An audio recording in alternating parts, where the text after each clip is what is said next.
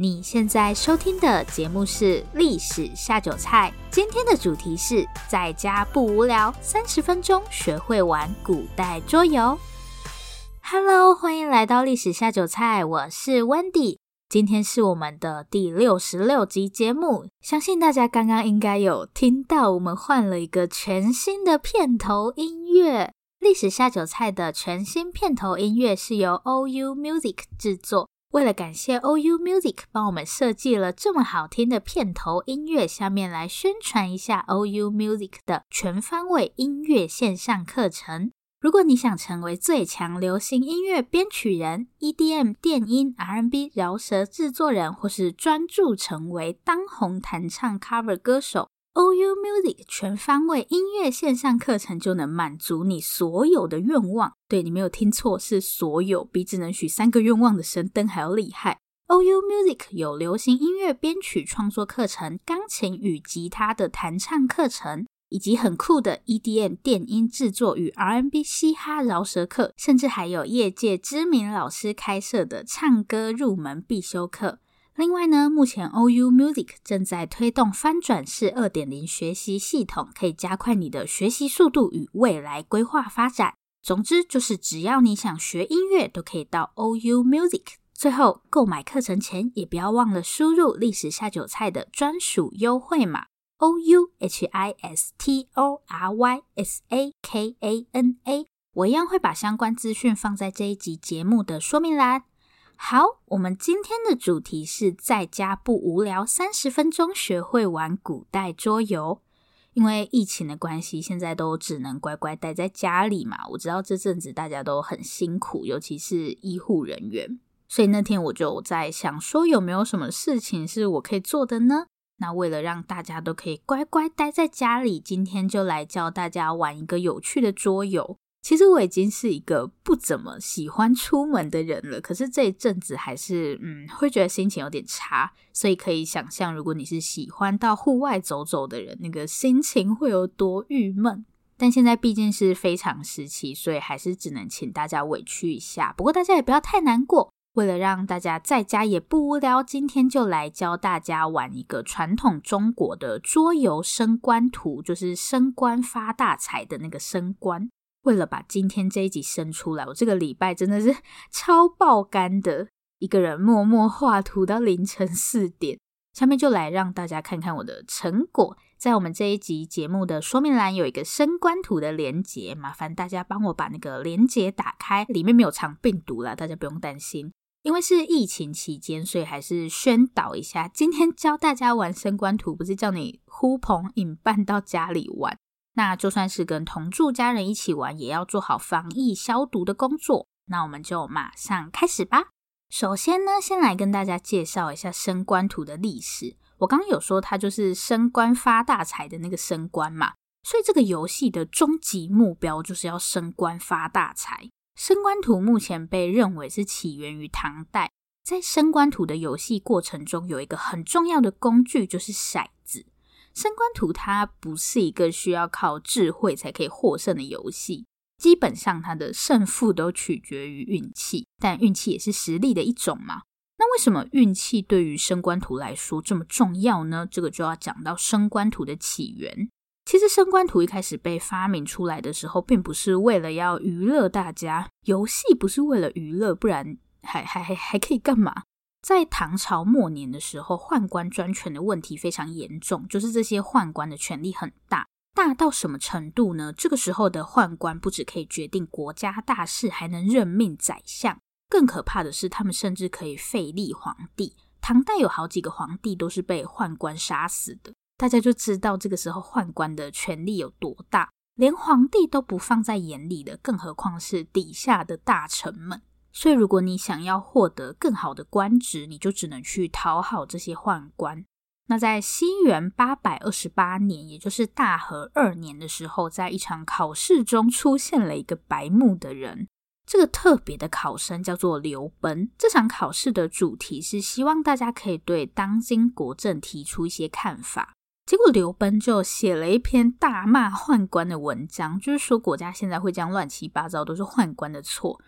然后主考官看到这篇文章的时候，就觉得惊为天人，大家都一致认为刘奔这篇文章实在是写得太棒了。那大家猜猜看，刘奔最后有没有成功被录取呢？答案是没有，因为这些考官都担心自己会被宦官们报复，所以根本就不敢录取刘奔。不过，因为刘奔这篇文章实在是写得太好了，所以就开始在官场上广为流传。据说这篇文章好到很多人读完都痛哭流涕的程度。那当时有一位叫做李和的官员，在读完刘奔的文章后，就非常气愤。李和就觉得这么优秀的人才居然没有被录取，看来我们国家真的要完蛋了。为了表达对这件事情的不满，李和就做了一件事情。大家是不是以为他要开始写文章了？古人都是一言不合就要写文章，开心的时候要写文章，被贬官不爽的时候更要写文章。不过李和的思考模式蛮特别的，对，因为他决定要用设计游戏来表达他心中的愤怒。虽然听起来有点莫名其妙，到底有谁会用设计游戏来舒压？不过我觉得蛮好的，化悲愤为欢乐。你写一堆文章，就只是让痛苦的人增加而已，因为大家要念的书就变多了。但你设计游戏就可以把欢乐带给大家，诶，如果以前那些人被贬官之后不是写文章，而是设计游戏的话，不觉得这个世界就会变得很美好吗？所以礼盒用来表达愤怒的产物，就是我们今天要介绍的升官图。为什么是靠运气而不是实力来决定你当什么官？其实就是李和想要透过这种方式来讽刺当时的官场。对，因为当时的官场实在是太黑暗了。决定你当什么官的，根本就不是你的实力，而是你有没有巴结那些宦官。虽然李和的本意是想要讽刺这个腐败的官场，但很遗憾，升官图对于改善朝廷风气显然是没有什么用处。不过呢，作为一种游戏，它倒是很受欢迎，就这样从唐末一路流行到了民国时期。没想到，因为生气而诞生的游戏，居然流行了超过一千年。那在正式开始介绍升官图之前，先来带大家认识等等游戏中最重要的工具。这个最重要的工具就是骰子。等一下，我们就是要靠骰子决胜负。不知道大家有没有仔细观察过骰子？说真的，如果不是因为升官图，我还真的没有很认真的去研究过骰子。大家有没有发现，我们平常常见的那种骰子，它在一点跟四点的位置是红色的？我一直以为全世界的骰子都长那样，但其实西方国家的骰子好像是没有特别去分颜色的。那传统中国的骰子为什么会有颜色之分呢？相传有一天，唐玄宗跟杨贵妃两个人正在用骰子玩不知道什么游戏。反正当时的状况就是，如果唐玄宗要赢的话，就要骰到四。然后骰骰子的时候，唐玄宗就边骰边在那边喊四四四，这样感觉自己也曾经 做过这种事情。结果没想到，还真的就给他骰到四，所以唐玄宗就整个龙心大悦，然后命人把那个四的位置涂成红色。其实严格来说，唐玄宗不是想要把它涂成红色啦，因为唐朝人不知道为什么特别在意颜色的运用，就是不同的颜色对他们来说是有不一样的意义。什么身份的人应该要穿哪种颜色的衣服都是有规定的。紫色在当时算是很高贵的一种颜色。在唐代，三品以上的官员都是穿紫色的衣服，然后当时还有一种奖励叫做赐紫，就是皇帝会赐紫服，特别准许你穿紫色的衣服。这样，那第二尊贵的颜色叫做绯色，绯色理论上应该是一种偏红色的颜色啦，但是具体是哪一种红就不知道了。跟赐紫一样，唐代也有一种奖赏叫做赐绯。就是让你可以穿绯色的衣服，所以唐玄宗骰到四之后就龙心大悦，决定要对骰子上的四进行赐绯。对，所以这个四以后就可以穿绯色衣服了。不过这个说法没有办法解释为什么一也是红色的，总不会是之后唐玄宗又变成要骰到一才可以赢吧？一直赐绯，最后整个骰子都变成红色的，有刺跟没刺一样。虽然我蛮好奇为什么只有传统中国的骰子上有不一样的颜色。而且是只有一跟四是红色的。不过我除了上面那个说法，就没有找到更多资料了。讲真的，上面那个故事听起来可信度好像也不是很高。但蛮有趣的是，在升官图里面，一跟四还真的有特别的含义。所以也许涂红就是方便大家辨认吧。这个只是我的推测啊。那接下来我要来教大家骰骰子。玩升官图的第一步就是要知道如何甩骰子。大家现在可以拿出我画的那张图了，然后大家会在其中一个角落找到“骑马”两个字，起床的起，然后马路的马。骑马的意思是指一个人要展开他的仕途，就是你要开始去当官的意思啦。好，在骑马的隔壁呢，有一个格子写着“童声”，我们来看一下这个格子。童声的底下有六行字，就是什么呃得兼升啊，才按手，对，它是直的看。升官图前进的方式基本上有六种，第一种叫做得，然后第二种是才，第三种则是攻，第四种叫做良，那第五种是柔，最后一种也就是第六种是臧。这六种前进的方式从德到臧分别都有不同的意义。德是表示一个官员有品德，才的意思是这个官员具备才能，那功就代表这个官员有功绩，然后良指的是官员品性善良，第五个柔则是指官员性格柔弱，最后一个臧就是官员贪污的意思。听到这边，大家应该可以发现这个顺序它是有意义的，就是从得到臧的顺序是越来越不好。所以在传统中国的观念里面，一个官员有品德是最重要的，那贪污当然就是不行的。现在大家可以看刚刚同声那一格，所以假设我们现在是在同声这边的话，如果我甩到德，德是兼升嘛，那我就可以移动到兼升那边去。兼升是在呃一二三四往前四格。好，那如果是甩到柔的话，就不动。它的基本逻辑是这样啦，如果你一直甩到德的话，你就会一直往前走，你的官位就会越来越大。那如果是甩到柔，甚至是脏，你就会一直被贬官。好，那现在我要来讲今天 最复杂的部分了，就是我们到底要怎么甩骰子。如果大家怕记不住的话，建议是可以做一下笔记啦，因为确实有点复杂。在玩升官图的时候，我们需要准备四颗骰子。对，我知道听起来有点多，但这已经是相对比较简易的版本了。还有一种是六骰升官图，就是一次要骰六颗骰子。六颗的话，我觉得我应该会先疯掉。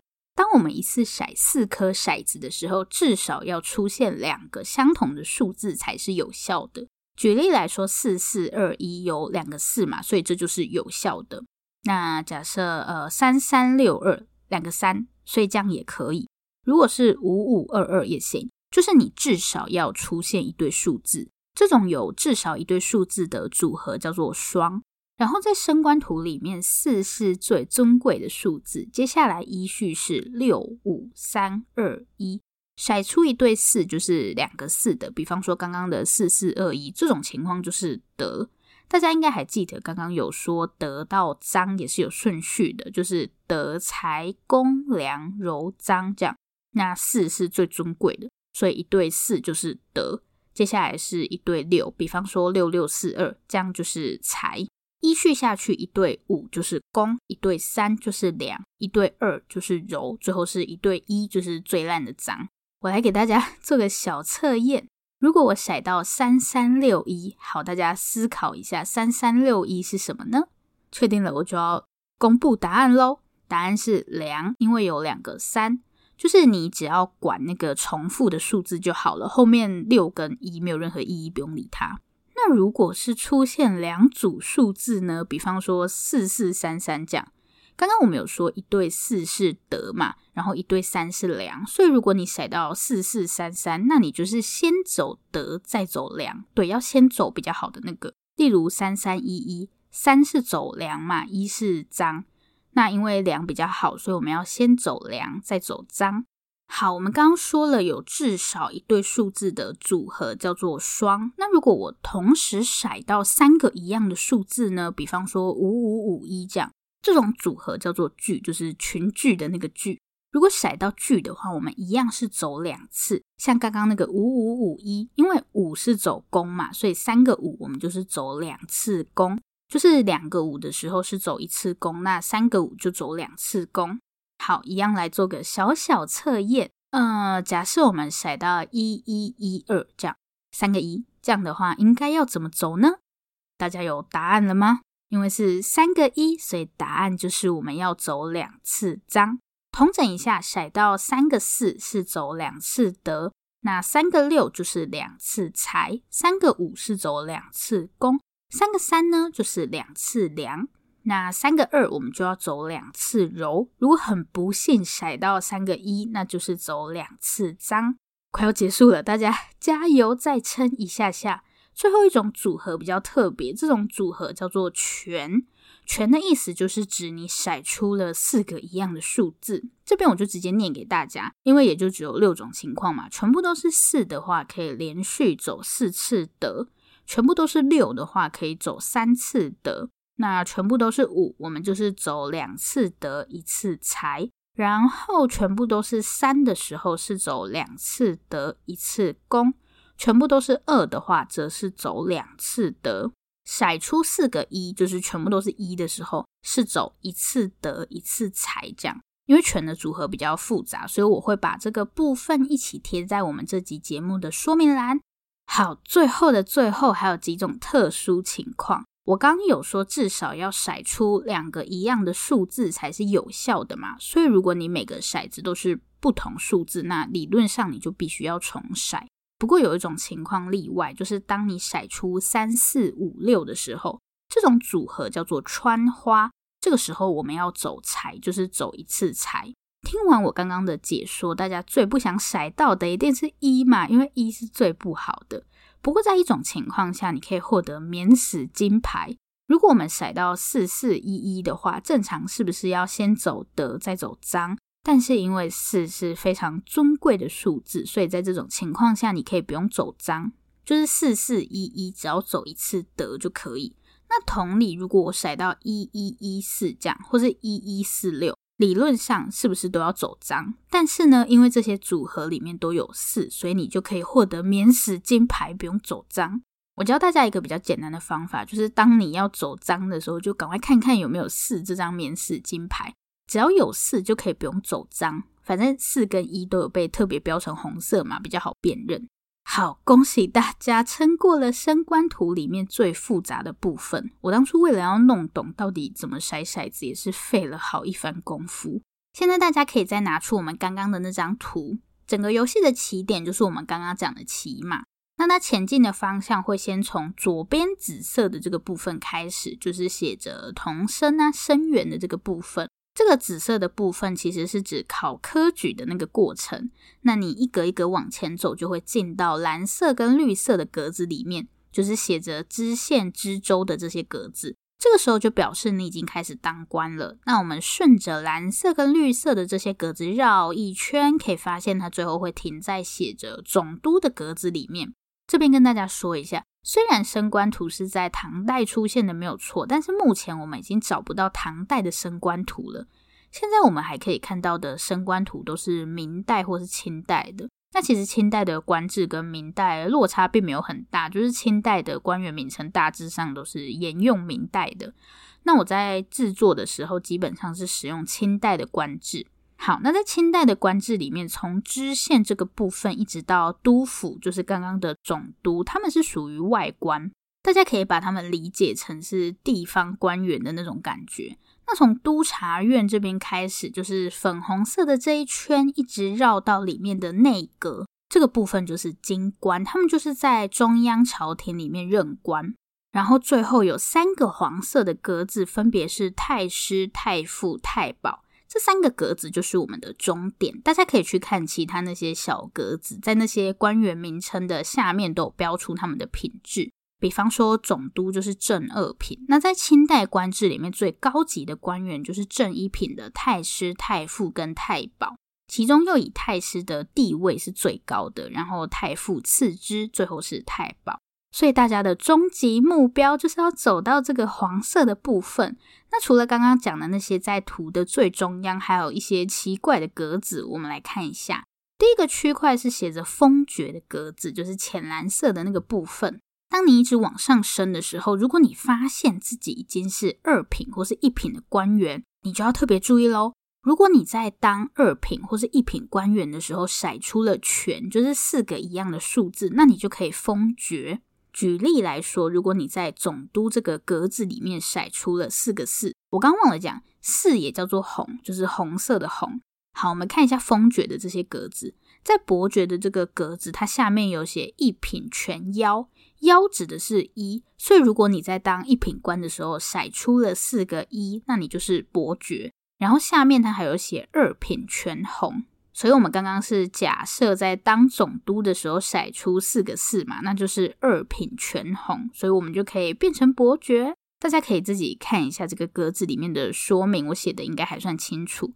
所以不一定你走到太师太傅这些格子里面游戏就结束了，你可以再努力看看能不能封爵。我自己试玩到目前为止都没有封爵过，感觉那个几率极低。那我们接下来再继续看旁边这个淡粉红色的部分，就是写着加衔啊、易叙的格子。如果你当官当的不错的话，就有可能获得奖励嘛。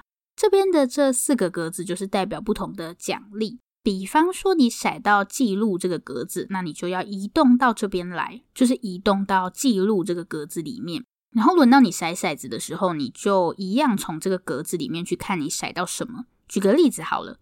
从记录往外走，是不是会先碰到翰林院这个部分？那我们再继续往外走，在盐运司这边有一个叫做运同的官职，一个从四品的官。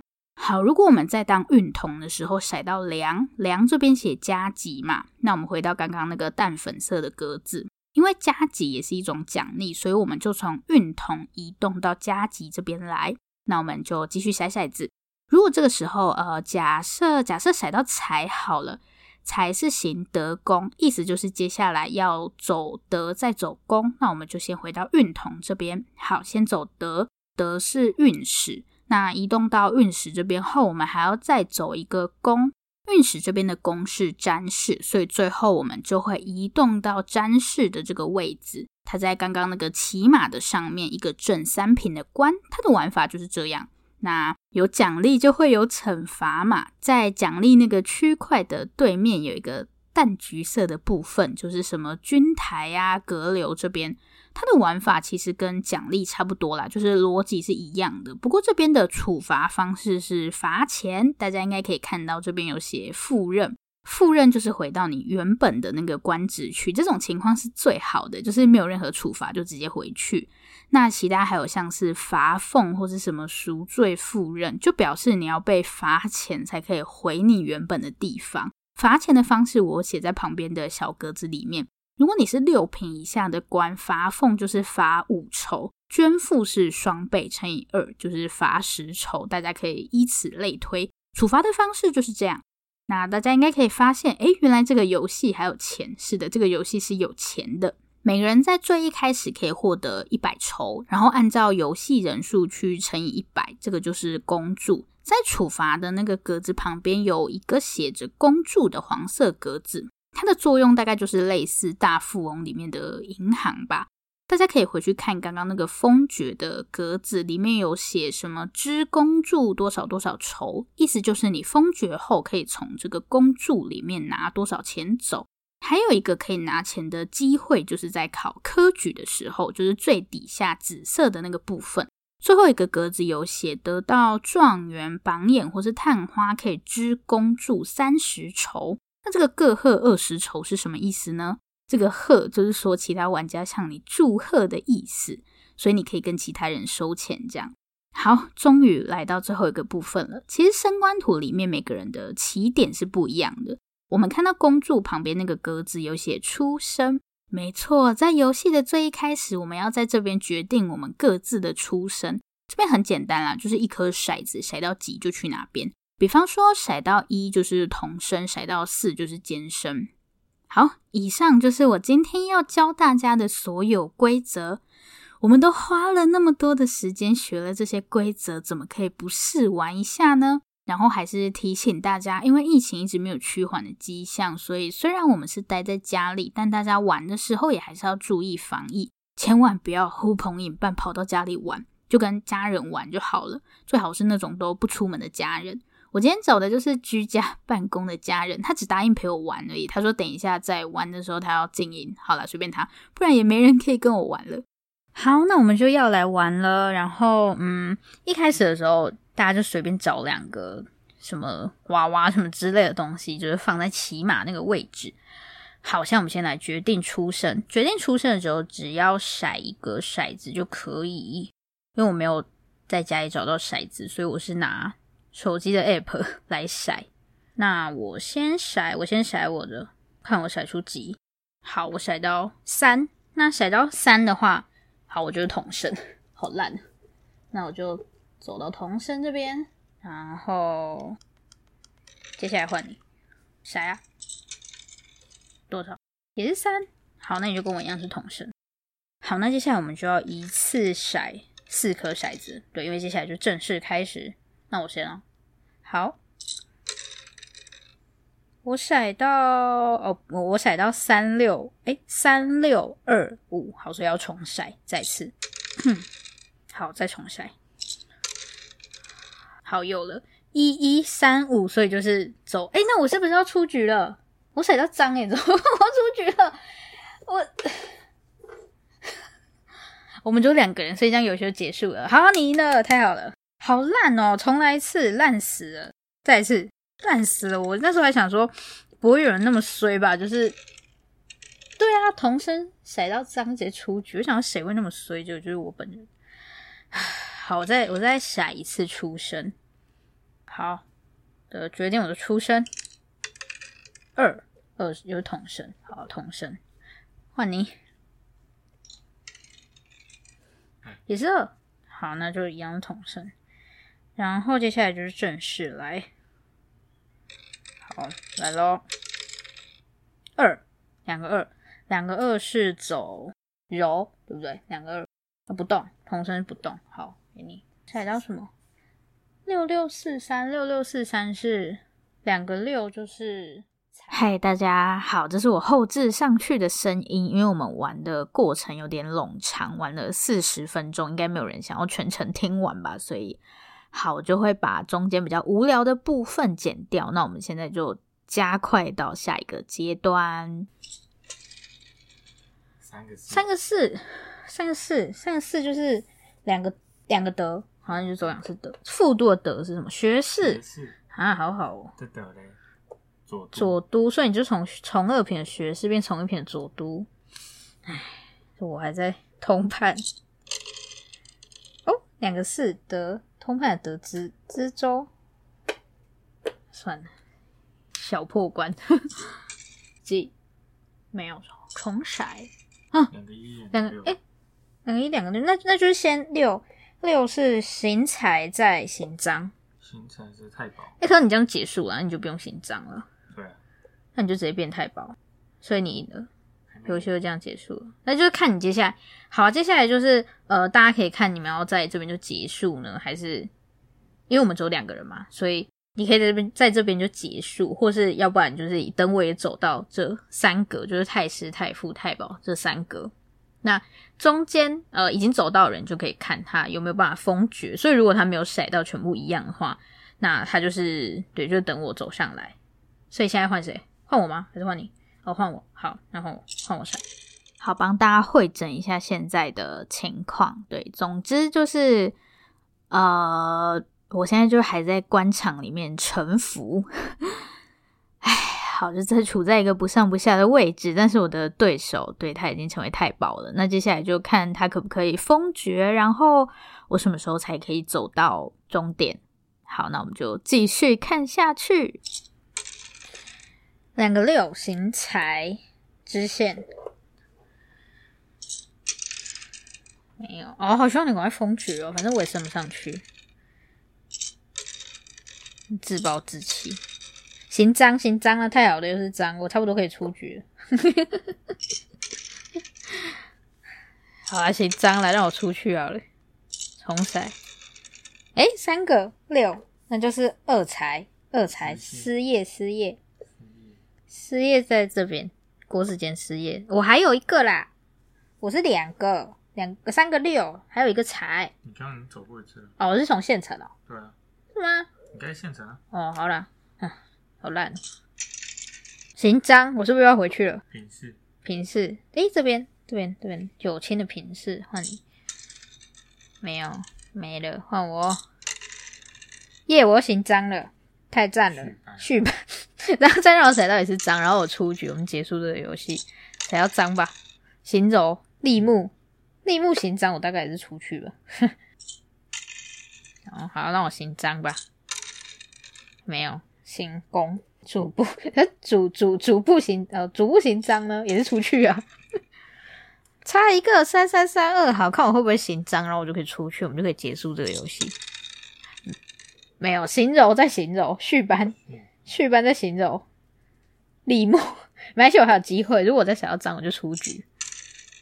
会不会想要张呢？哎、欸，真假的？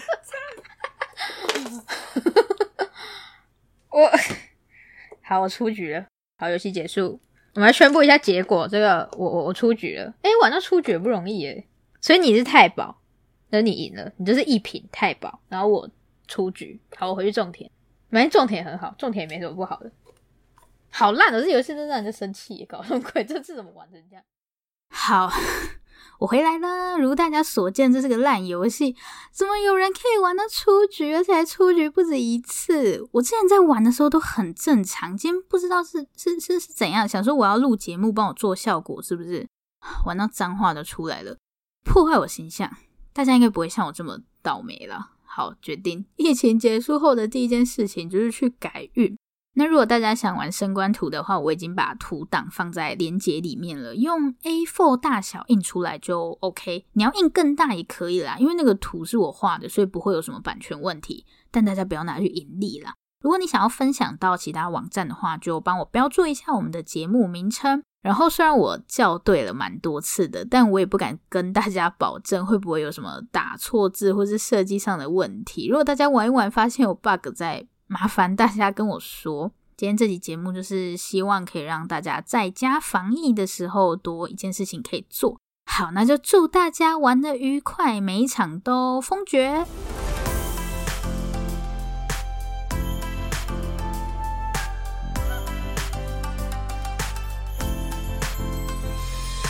今天节目的最后呢，有一个重要消息要通知大家，可能有些人已经知道这个消息了，就是历史下酒菜在 MixerBox 开了一个赞助方案。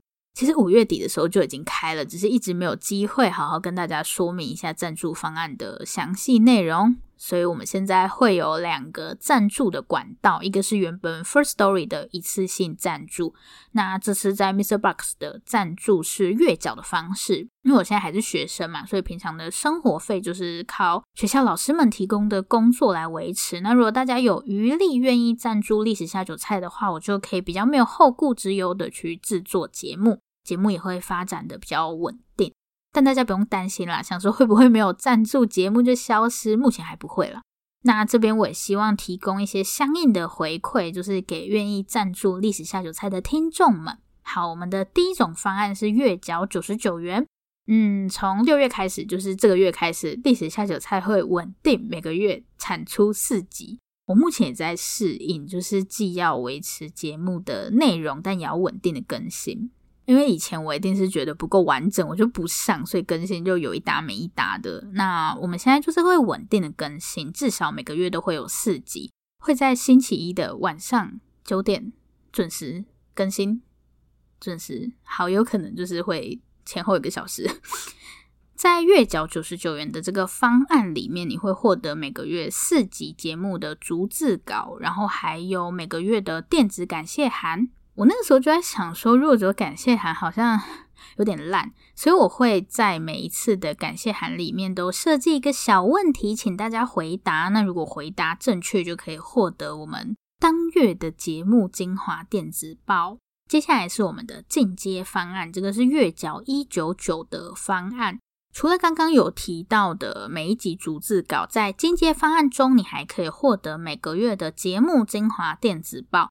那除了我们当月的节目精华，在电子报里面，我还会推荐一些跟历史有关的讲座或是展览活动。虽然这个月因为疫情的关系没办法出门，但大家不用担心，我还是会介绍一些相关的线上资源。如果你选择的是每个月九十九元的方案，也没有关系。对，你只要答对我在感谢函里面的小问题，还是可以获得当月的电子报。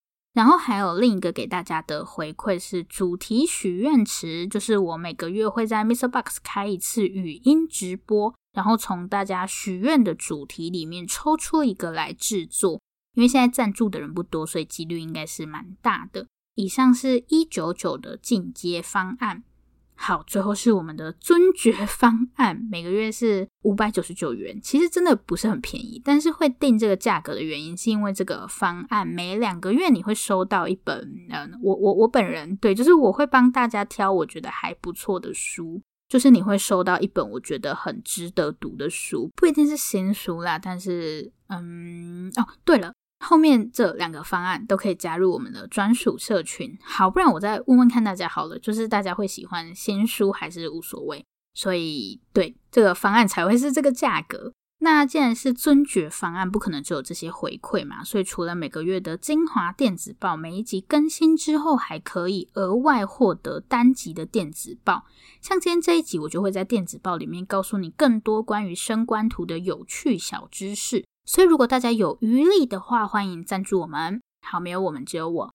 最后一个回馈，我觉得还蛮有趣的，就是生日专属单集。我打个比方，假设我的生日是十二月三十一日嘛，那我就会在十二月三十一日的当天为你上架一集节目，有没有很尊爵不凡的感觉？节目内容就会以你生日那天发生过的历史大事为主题，你就可以知道你生日那天曾经发生过什么事情。不过，因为制作一集节目还蛮花时间的，所以目前这个回馈是有限量的，是限量二十位，所以前二十位赞助这个尊爵方案的听众就可以获得专属生日单集。详细的资讯大家可以到我们节目的说明栏有一个连结，是支持 Wendy 继续讲故事，里面会有更详细完整的资讯。好辛苦大家听到这里。这里是历史下酒菜，我是 Wendy。如果喜欢我们的节目，欢迎订阅我们。最后最后，如果你收听完本集节目，有任何的想法，希望与我们交流，或是有任何的建议、心得，都可以留下你的评论，不要害羞，大方的留下评论。如果你真的真的很害羞，那就订阅我们吧。这里是历史下酒菜，我们下次见，拜拜。